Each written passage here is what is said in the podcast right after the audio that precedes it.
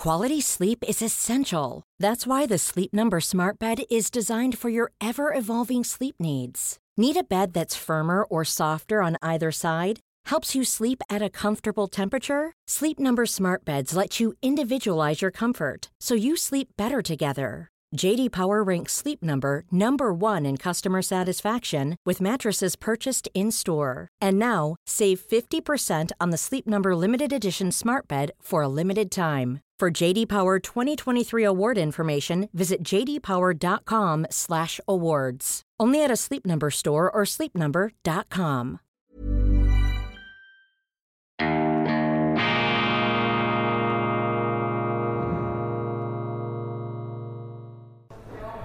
Grüezi miteinander. Einen wunderschönen guten Morgen, meine sehr verehrten Damen und Herren, liebe Freunde, vor allem in Deutschland und in Österreich, aber auch in allen anderen Ländern, von wo aus auch immer Sie uns zuschauen. Ich begrüße Sie auf das Allerherzlichste zur internationalen Ausgabe von Weltwoche Daily, die andere Sicht, unabhängig, kritisch, gut gelaunt, am Freitag, dem 24. Juni. Und auch heute darf ich Sie überraschen mit einem ganz neuen Hintergrund. Ein Hintergrund, der mich übrigens auch überrascht. Nach dem Palmenstrand von Dubai sind wir jetzt in der Lobby des fantastischen Jedi Hotels in Andermatt. Das Jedi ist so etwas wie eine Perle der Gotthard Gastronomie, der Gotthard, Ihnen natürlich bekannt, das Felsenmassiv der Schweiz, die Wiege der Schweiz, übrigens auch die Wiege von vier Flüssen, die in alle Himmelsrichtungen ähm, abfließen, so etwas wie das Wasserschloss Helvetiens und der Gotthard natürlich auch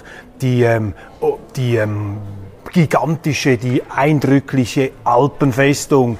Hier haben sich die Schweizer im Zweiten Weltkrieg zurückgezogen, haben sich die Truppen, wir hatten damals einen Bestand von etwa 600.000 Mann unter Waffen, bei einer Gesamtbevölkerung von etwas über vier Millionen Menschen, glaube ich, ist das richtig, kann man das ungefähr so sagen. Also ein bis auf die Zähne bewaffnetes Volk, mobilisierbar innerhalb von 48 Stunden, auch mit äh, Luft, äh, mit einer Luftwaffe, mit einer Panzerwaffe und vor allem mit einem genialen General Guisan, einem äh, Westschweizer Charismatiker und Asketen, nicht ganz uneitel, einem fantastischen politischen Instinkt. Man sagt ihm nach, er sei jetzt nicht der ganz große Militärstratege gewesen. Aber das, was er gemacht hat, die Bekräftigung des Widerstandswillens, auch die Konzentration der Kräfte auf dieses Redui, auf diesen Rückzugsort, auf diese Rückzugsalpenfestung, das bleibt ein ganz großer Verdienst. Und übrigens nicht weit hier von Andermatt entfernt befindet sich ein militärisches Denkmal. Es ist das Suvorov-Denkmal für den großen russischen General Alexander Suvorov, ein militärisches Genie, ähm, eigener, einer, der in einer eigenen Liga gespielt hat, dieser Suvorov. Da blenden wir jetzt zurück ins 18. Jahrhundert. Da sind wir bei den äh, Koalitionskriegen im Gefolge der französischen Revolution die Schweiz mittlerweile Teil des französischen Imperiums, äh, französische Truppen hier auch am Gotthard und Suvorov. Er war ein Streiter für die monarchische Restauration, ist dann von Italien her über den Gotthard gekommen, traf bei Andermatt auf der berühmten Teufelsbrücke mit den Franzosen zusammen und hat dort sich durchgesetzt mit erheblichen Verlusten, ist dann weitergerückt, Gewaltsmärsche, ursprünglich ist die Armee aus Russland gekommen, musste dann auch nach Russland wieder zurück, weil das Schlachtenglück ähm, den Verbündeten von Suvorov nicht wohlgesinnt war und er hat sich dann mit einer ganz geschickten Manövriergeschwindigkeit hier wieder in Sicherheit bringen können, ein militärisches Genie seiner Zeit und ihm wurde ein Denkmal errichtet und seinen mit äh, seinen Soldaten, auch den Gefallenen hier ein großes ins Fels, in den Felsen gehauenes Kreuz, sehr eindrücklich und dieses äh, Denkmal hat die Stürme der Geschichte seit äh, dem 18. und 19. Jahrhundert immer überlebt aber es ist in letzter Zeit in Mitleidenschaft gezogen worden. Krawallanten, Chaoten, ähm, ja, Unruhestifter haben Farbbeutel ähm, auf dieses Denkmal geworfen. Im Zeichen natürlich der ganzen Ukraine-Konstellation hat man jetzt also auch noch das Andenken an den äh, General Suvorov hier ähm, in den Schmutz ziehen wollen. Die Schweizer Behörden, vor allem hier die äh, Regierung in Kanton Uri, hat sich nicht sehr vorbildlich verhalten. Inzwischen ist das Denkmal aber wieder ähm, ja, gereinigt worden und steht da in alter Pracht. Unweit davon übrigens auch ein Franzosenplatz, wo erinnert wird an die französischen Gefallenen dieser Koalitionskriege 1799. Nachher ging es ja dann ganz hoch her in Europa, ein gewisser Napoleon Bonaparte, der den Suvorov übrigens bewundert hat und von Suvorov umgekehrt auch bewundert wurde, ähm, hat ja dann seinen temporären allerdings auch vorübergehenden, enden wollenden Siegeszug damals losgetreten. Sie sehen also, Andermatt ist der Schauplatz äh, großer historischer Ereignisse. Andermatt ist aber auch ein ähm, wunderschöner Ferienort und dieses Chedi ist das Werk eines fantastischen Unternehmers, Sami Saviris, ein koptischer Ägypter oder ein ägyptischer Kopte, der im Moment leider nicht in der Schweiz ist, sonst hätte ich ihn hier vor die Kamera gebracht. Und er hat hier ein Luxushotel gemacht, das ähm, alles zu bieten hat, was man sich wünscht. Aber mehr noch, er hat sehr, sehr viel Geld investiert in diese ähm, Landschaft hier, auch eine ganze Ski, das Skiresort ähm, verstärkt, verbessert. Das sind ähm, unternehmerische Tourismuspioniere und ich bin als Schweizer stolz darauf, dass solche Persönlichkeiten wie Sami Saviris bei uns ihre unternehmerischen Tätigkeiten entfallen. Ich bedauere, entfalten, ich bedauere ja sehr, dass sich die Schweiz diesen EU-Sanktionen gegen russische Unternehmer angeschlossen hat. Ich finde das fürchterlich, diese Sippenhaft, was die EU da zusammengeschustert hat an Sanktionen was man da macht, auch an Rückfall in eine Justiz des, des Prangers. Wissen Sie, diese Russen, diese Unternehmer, denen man jetzt einfach das Geld wegnimmt, denen man die Häuser wegnimmt, denen man die Yachten wegnimmt, in einer Art surrealem Yachtwahn. Die Journalisten sind hier besonders befallen. Das passiert ohne rechtliche Prüfung. Die werden einfach auf Verdacht hin oder auf Behauptung hin, werden die bestraft, nimmt man ihnen das Geld weg und auch die Verwandtschaft wird blockiert. Sippenhaft. Also das ist ein Rückfall ins Mittelalter, das ist ein Rückfall hinter die Tradition unseres Rechtsstaats und das ist aufs heftigste abzulehnen, meine Damen und Herren. Also wenn ich den Sami Saviris hier lobe, dann sage ich das im Tonfall des Bedauerns, dass leider auch die Schweiz sich hier hat hineinziehen lassen und dass wir auch uns zu willigen Vollstreckern dieser Sanktionspolitik und dieses ganzen Unsinns gemacht haben. Warum bin ich in Andermatt, um diese Einstiegsgeschichte noch etwas abzurunden? Wir haben hier, Sie haben es vielleicht gesehen, in der Weltwoche eine, eine, ein Golfturnier gemacht, ein Golf-Event für unsere Leser. Ganz wichtig, dass wir auch mit unseren Lesern hier ähm, uns austauschen können. Mir hat eine Leserin, eine Abonnentin der Weltwoche gesagt, sie habe sich spontan angemeldet, weil sie gewusst hat, an diesem Golfturnier sind Leute, mit denen man offen reden kann über alles. Da muss man nicht aufpassen, was man sagt. Das ist genau der Sinn einer solchen Veranstaltung, dass man sich da trifft. Die Leser sind nämlich das Wichtigste, sie sind das Kapital unserer Zeitung und äh, wir überlegen uns auch im nächsten Jahr wieder ein Golf-Event oder etwas Vergleichbares zu machen, vielleicht auch mal einen Wander-Event und äh, wir werden Sie rechtzeitig informieren, dass auch Sie die Gelegenheit haben, hier zu Vorzugskonditionen in den Genuss dieser großartigen Hotellerie zu äh, kommen. Ich übrigens bin kein Golfspieler, ich bin ein Golfdilettant habe allerdings, wie mir der Golflehrer mit etwas skeptischem Blick gesagt hat, durchaus Potenzial. Wenn ich euch etwa 2.000, 3.000 Schläge machen würde, sähe das dann ganz passabel aus. Nun gut, das wird wohl nicht stattfinden. Ich bin überzeugter Landhockeyspieler und da haben sie zwar einen Golf-ähnlichen, aber nicht ganz Golf-gleichen Swing. Ich ziehe das Landhockey dem Golf vor. Wissen Sie, beim Golf ist immer das große Problem, wenn Sie schlecht Golf spielen, dann ärgern Sie sich nur, also so würde es mir gehen, wenn man da die Schläge verhaut. Und wenn Sie schlecht Landhockey oder schlecht Tennis gespielt haben, dann ärgern Sie sich auch. Aber Sie sind wenigstens herumgerannt und haben ein bisschen mehr Kalorien verbrannt. Jetzt werden mir natürlich die Golfspieler im Publikum hier heftig widersprechen. Deshalb verlasse ich dieses für mich schlüpfrige Gelände. Was ist die Nachricht des Tages? Ja, natürlich. Notfallplan von Wirtschaftsminister Habeck.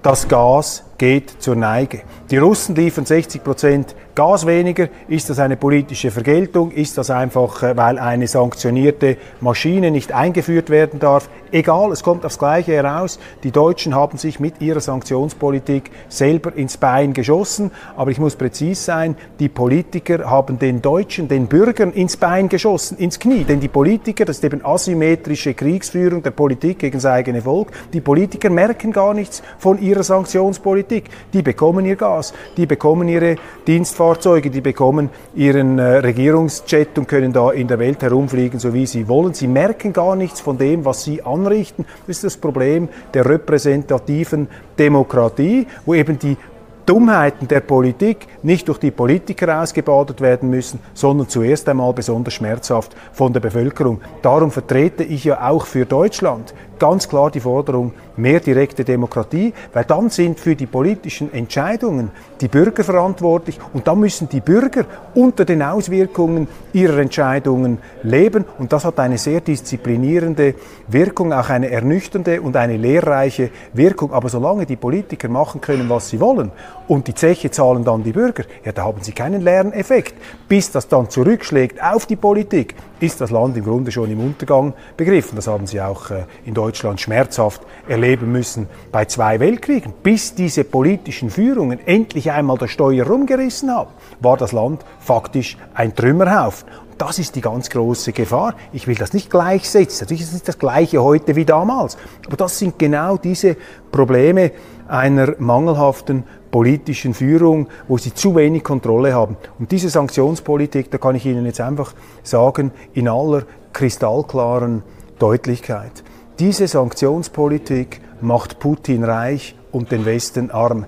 Diese Politik der Sanktionen, diese Pfuschpolitik der Sanktionen füllt den Russen die Taschen und zahlen müssen die Deutschen. Ihnen wird das Portemonnaie geleert. Verdoppelung des Gaspreises ist zu befürchten. Wir sind jetzt mitten im Sommer, in einem Klimakatastrophensommer. Die Medien ergötzen sich fast schon in Untergangsbegeisterung an diesen steigenden Temperaturen, fast mit einer Art apokalyptischen Wollust. Ähm, sehnen Sie sich hier diesen Untergang herbei, diese Klima, ähm, dieses, dieses Klima-Inferno, einfach um Recht behalten zu können? Das ist jetzt keine objektiv abgestützte Aussage, das ist mein persönlicher Eindruck, aber der stimmt eben. Und ähm, jetzt äh, selbst in dieser Hitzeperiode läuft es den deutschen Politikern eiskalt den Rücken herunter, weil sie gemerkt haben, dass sie mit ihrer Politik Deutschland im Grunde den Energiehahn abgedreht haben. Und das ist doch einfach ein Affront, ist auch eine Frechheit, wenn Wirtschaft, Entschuldigung, Finanzminister Christian Lindner von der FDP sich in der ganzen Pose seiner rhetorischen Prachtentfaltung, seiner pfauenhaften rhetorischen Brillanz ähm, vor ein Mikrofon hinstellt um dann den Deutschen sozusagen eine Blutschweiß- und Tränenrede äh, zu halten, quasi jetzt müssen wir hier durch, das ist ganz wichtig, was uns da zugemutet wird, was heißt übrigens uns, ihm wird gar nichts zugemutet, jetzt müssen sie quasi das ausfressen, was ihnen die anderen eingebrockt haben. Das ist hier eine ganz prekäre Situation. Und im Grunde ist das alles offensichtlich, das hätte man alles sehen können, meine Damen und Herren. Wenn Sie ein knappes Gut verknappen, dann wird es teurer. Und meinen Sie denn, das ist für die Russen ein Problem, wenn die Deutschen und die Europäer ihnen kein Gas und kein Öl mehr abkaufen? Ist doch überhaupt kein Problem für die Russen. Dann verkaufen sie noch mehr von diesem Gas zu gesteigerten Preisen an die dritte Welt, nach Indien, nach China, äh, nach Afrika. Das ist doch überhaupt kein Problem. Wenn Sie einen Bäcker haben, der nur über ein begrenztes ähm, Angebot von Croissants verfügt, äh, äh sagen wir 100 Croissants, aber 500 Kunden, und dann sagt da der Kunde XY, der, sagt, der mal ein Croissant gekauft hat, heute kaufe ich keins und werde mit dir schaden, werde ich dir schaden. Sagt doch der Bäcker, ich bin dir dankbar, dass du es nicht kaufst, dann kann ich es einem anderen verkaufen. Das ist so falsch. Und jetzt kommt das Zweite noch. Da läuft die Europäische Union gleich in die nächste Wand hinein. Das ist nämlich die ganze Frage der Getreideversorgung, der Ernten. Wir reden jetzt alle da über diese Getreidespeicher, Getreidespeicher in der Ukraine. Ja, die sind schon ein Problem, dass das dort blockiert ist. Aber solange eben die Ukrainer äh, die Meeresengen dort verminen, kann ich verstehen, dass vielleicht äh, Frachtschiffe nicht unbedingt dort hindurchfahren können oder wollen. Natürlich ist der Krieg angefangen worden von Putin und selbstverständlich trägt auch die russische Führung das ihre dazu bei, dass diese Getreidelieferungen nicht raus können. Aber diese Getreidelieferung, meine Damen und Herren, das ist nur die Spitze des Eisbergs. Wie steht es denn mit dem Getreidenachschub aus? Dem Getreide, das erst noch produziert werden muss. Wissen Sie, wie Getreide produziert wird? Mit Dünger. Wissen Sie, wie viele Menschen auf dem Planeten heute leben? Das sind 7,9 Milliarden. Wissen Sie, wie viele Menschen am Ende des Zweiten Weltkriegs auf dem Planeten Erde gelebt haben? Viel, viel weniger. Das waren etwa, was waren das? Etwa 2 Milliarden, etwas in dieser Größenordnung. Was ist der Unterschied zwischen 1945 und heute?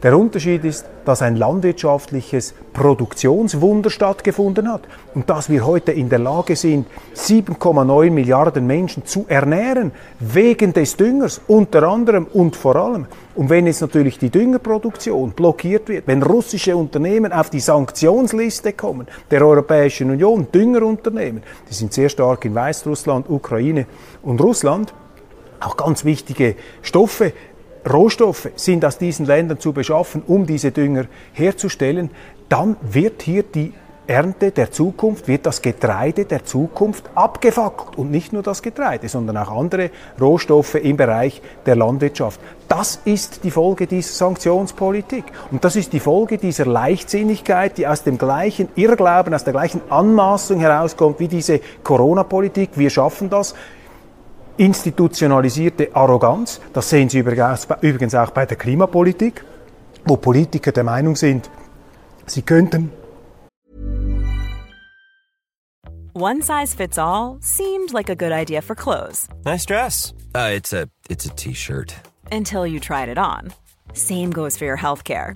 That's why United Healthcare offers a variety of flexible, budget friendly coverage for medical, vision, dental, and more. So, whether you're between jobs, coming off a parent's plan, or even missed open enrollment, you can find the plan that fits you best. Find out more about United Healthcare coverage at uh1.com. That's uh1.com. Millions of people have lost weight with personalized plans from Noom, like Evan, who can't stand salads and still lost 50 pounds. Salads, generally, for most people, are the easy button, right? For me, that wasn't an option. I never really was a salad guy. That's just not who I am. But Noom worked for me. Get your personalized plan today at Noom.com. Real Noom user compensated to provide their story. In four weeks, the typical Noom user can expect to lose one to two pounds per week. Individual results may vary.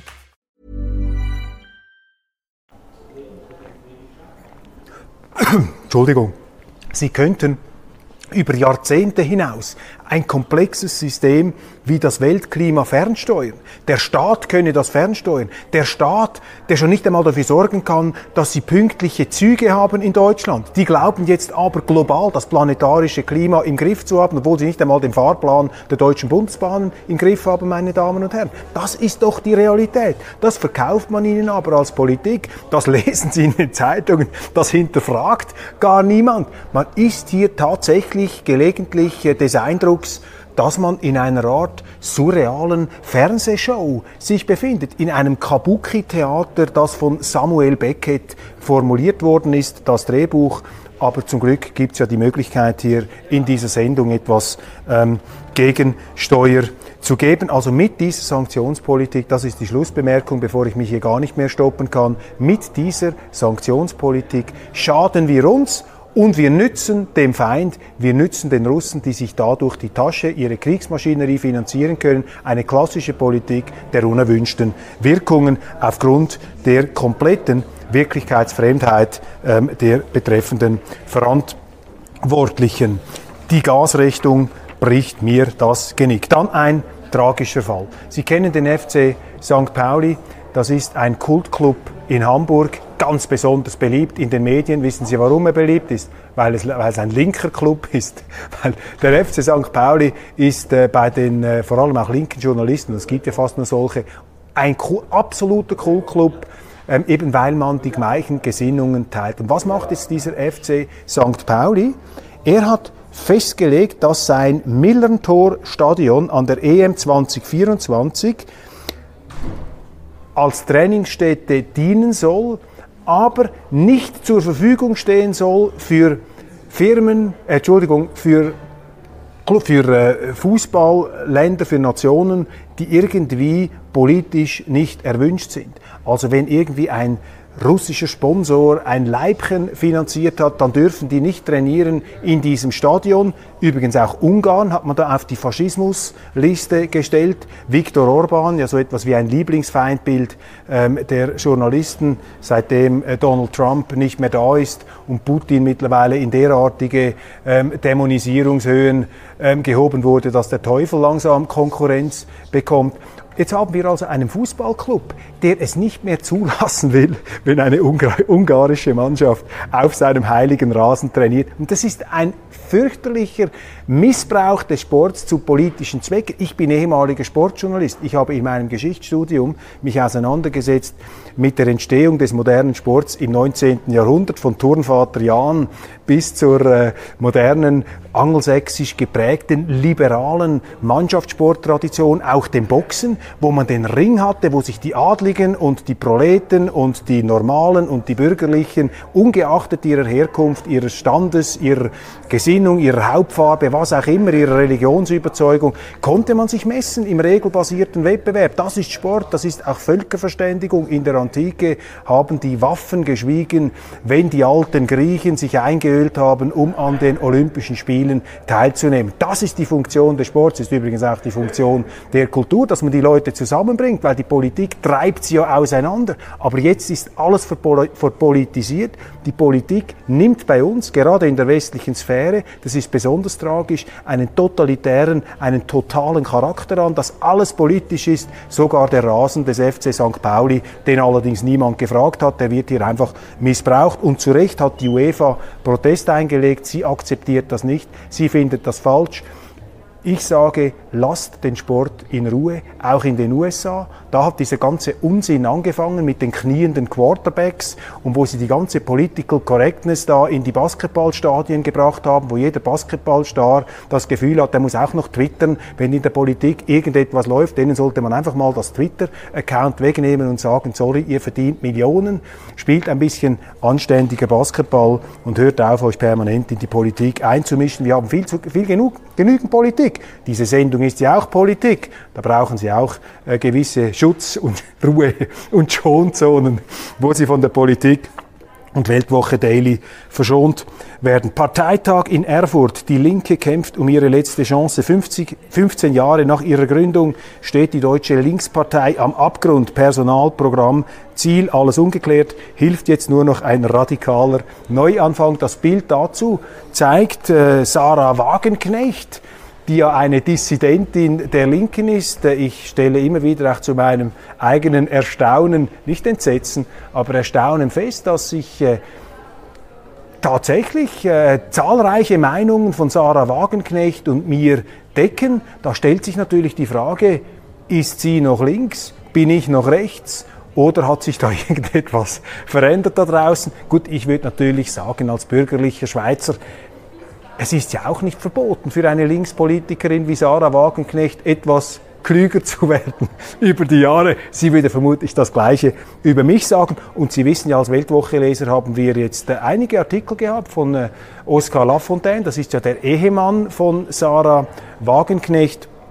Und äh, wie auch immer, ich meine, selbst wenn ich nicht mit ihr einig wäre, sie bringt ihren Standpunkt mit großer Intelligenz. Jetzt aber diese Linkspartei ist ein esoterischer Haufen. Ich kann das nicht anders sagen. Das ist linke Esoterik, was die machen.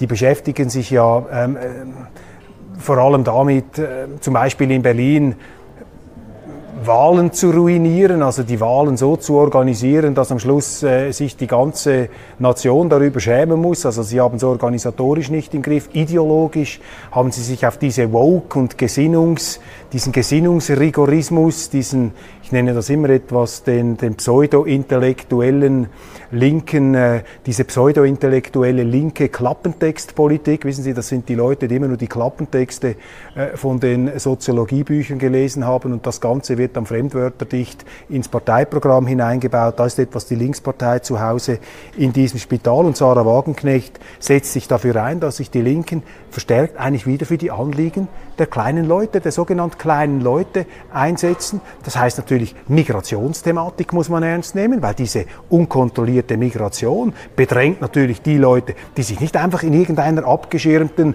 Luxusenklave zurückziehen können oder wie ein Politiker fremdfinanziert da in den geschlossenen Abteilungen sich bewegt. Da müsste man etwas machen. Selbstverständlich auch ökonomische Fragen äh, sind wichtig. Die ganze Außenpolitik, die jetzt darauf abgezirkelt ist, auf dem Altar der guten Gesinnung äh, die deutsche Wirtschaft äh, abzuschlachten. Und äh, das sind an sich die Schwerpunkte, die hier von Frau Wagenknecht angemahnt werden. Eine Rückkehr in die Realität, weg aus diesen ideologischen Luftschlössern einer linken Esoterik. Ich ähm, mal sehen, wie das jetzt da herauskommt. Ich habe übrigens eine Reihe von Zuschriften bekommen von, äh, von Ihnen, meine Damen und Herren, zu meinen kritischen Kommentaren zur AfD. Ich glaube, in der gestrigen Sendung. Ich habe da sinngemäß gesagt, dass einfach in Deutschland aufgrund der Geschichte der sogenannte Hitler-Effekt, dass es nahezu unmöglich ist, wenn Sie heute auch in dieser völlig verbiesterten, äh, von den Medien noch zusätzlich aufgeglühten Stimmung mit einer konservativen Partei kommen, dann werden Sie sofort in die Nazischublade gesteckt. Dabei, das merken Sie ja gar nicht, diese, diese Anprangerer, diese Inquisitoren, da diese Guillotinengesichter, Sie merken gar nicht, wie sehr Sie dabei den Nationalsozialismus verharmlosen. So als ob das heute äh, herumlaufende Personal, diese Politiker in irgendeiner Weise die Gefährlichkeit dieser damaligen Stechschritt bewährten Kampfeinheiten und Superrassisten und Völkermörder erreichen. Ich meine, wir sind, das ist unglaublich, was da an Verharmlosung ähm, betrieben wird. Und das ist wirklich eine, eine große Klippe und eine große Hürde und eine Schwierigkeit für diese Partei, die natürlich auch von den staatlichen Organen fertig gemacht wird, die von den Medien fertig gemacht wird. Aber, und jetzt kommt der entscheidende Punkt, das Gejammer bringt eben nichts. Das ist so. Wenn Sie Opposition sind, dann haben Sie Gegenwind.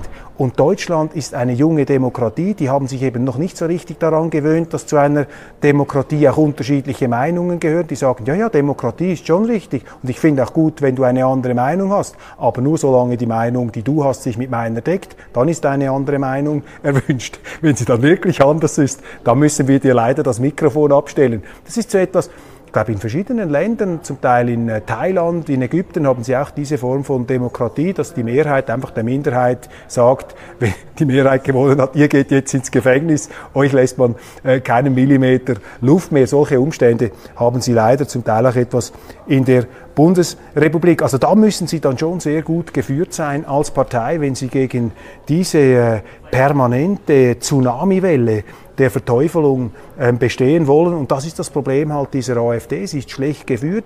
Ähm, es, ich sehe da auch zu wenig Politiker, die mit einer ganz klaren Botschaft durchdringen. Eine Ausnahme ist die Alice Weidel, das muss ich hier erwähnen, das haben Sie mir auch zu Recht geschrieben. Ihre letzten Auftritte im Bundestag, auch zur Außenpolitik, aber auch zur Corona-Politik, zur Regierungserklärung, das war wirklich ganz großes äh, Kino. Und äh, wie gesagt, als Schweizer will ich mich da gar nicht zu weit äh, hinauswagen, allzu sehr hineinmischen.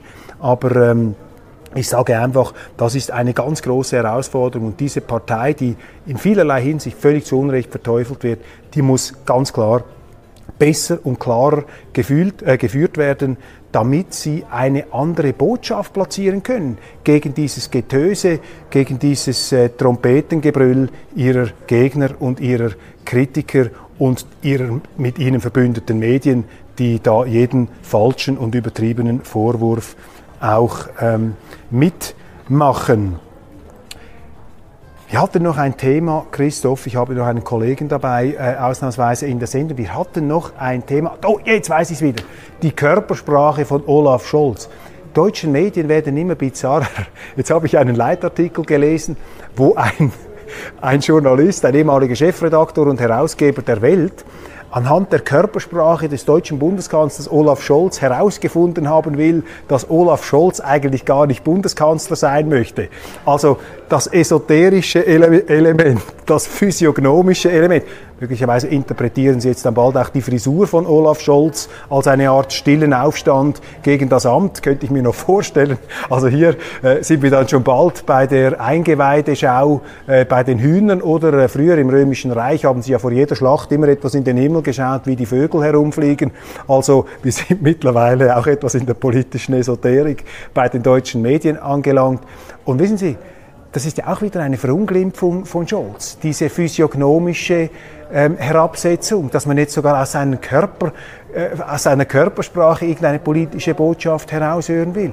Das Thema ist ein ganz anderes. Der betreffende Journalist findet einfach, dass die zögerliche Haltung, die zurückhaltende Haltung, wäre präziser formuliert, von Kanzler Scholz in dieser ganzen Ukraine-Konstellation, dass diese Zurückhaltung falsch ist. Er würde am liebsten, dass die, er hätte am liebsten, dass die Deutschen die Panzer, die sie gar nicht mehr haben, jetzt in die Ukraine liefern, dass sie all ihre Raketenwerfer und Sturmgewehre, die sie auch nicht mehr haben, die Ursula von der Leyen schon längst verschrottet hat, dass sie die alle in die Ukraine liefern. Aber die Deutschen haben diese Waffen gar nicht. Und deshalb ist zu Scholz in meiner Hinsicht, in meiner Sicht gar kein Zauderer, sondern er ist eigentlich einer, ein Testamentsvollstrecker der deutschen Bundeswehr. Der steht mit leeren Taschen da, was die Medien aber noch nicht so richtig realisiert zu haben scheinen. Meine Damen und Herren, wir nähern uns dem Ende der heutigen Sendezeit. Ich habe in meinem schweizerischen Programm noch eine ähm, ausführliche Würdigung des neuen Elvis-Films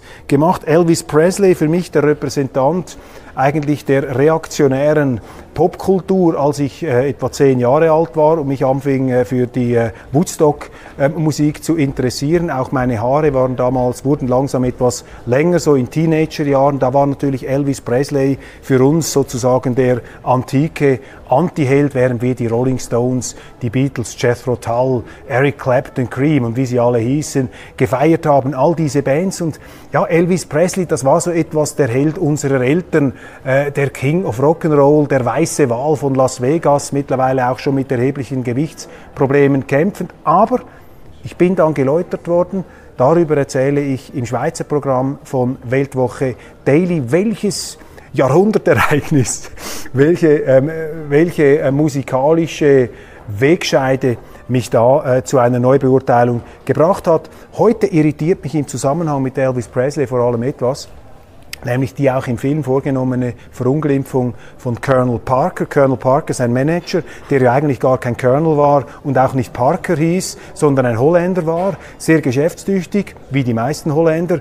Und ähm, ihm wird ja vorgeworfen, dass er eine Art Ausverkauf des King betrieben habe ich glaube, das greift zu kurz. Ich glaube, das Verhältnis von Colonel Parker und Elvis Presley war viel komplexer, als wir uns das vorstellen können und auch als wie es dieser Film hier darstellt. Schauen Sie sich auf jeden Fall diesen Elvis-Film an. Er wird überall gefeiert, auch aufgrund der schauspielerischen Leistung der ähm, Beteiligten. Und bevor ich aufhöre, meine Damen und Herren, bevor ich einen Werbespot mache, warum Sie die Weltwoche abonnieren sollen und auch den YouTube-Kanal von Weltwoche Daily, reiche ich noch etwas nach.